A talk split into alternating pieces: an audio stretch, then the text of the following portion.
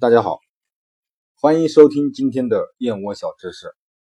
关于今天的主题，首先要说的是，燕窝上面有燕毛或者有一些其他的杂质是很正常的事情，毕竟是燕子做出来的窝，所以说并不能通过是否有杂质或者有燕毛来判断燕窝的品质好坏。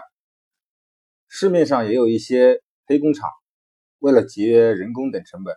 将带有大量燕毛的燕窝用化学药物处理后，也看不到燕毛。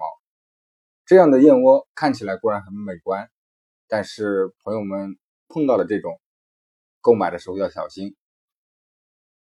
那么我们怎么来确定燕窝的品质呢？大致可以从以下三个方面来着手。首先，闻味道，好的燕窝。它没有化学气味、鱼腥味、油腻的味道，它的正常气味是淡淡的清香。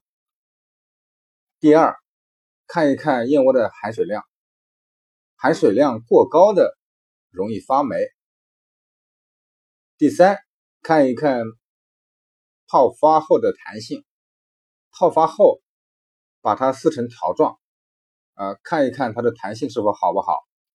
然后看一看燕窝有没有结块，这三个方面都可以来判断这个燕窝的品质。好了，今天的燕窝小知识就到这里。喜欢我们节目的朋友，别忘了订阅关注。我们下期见。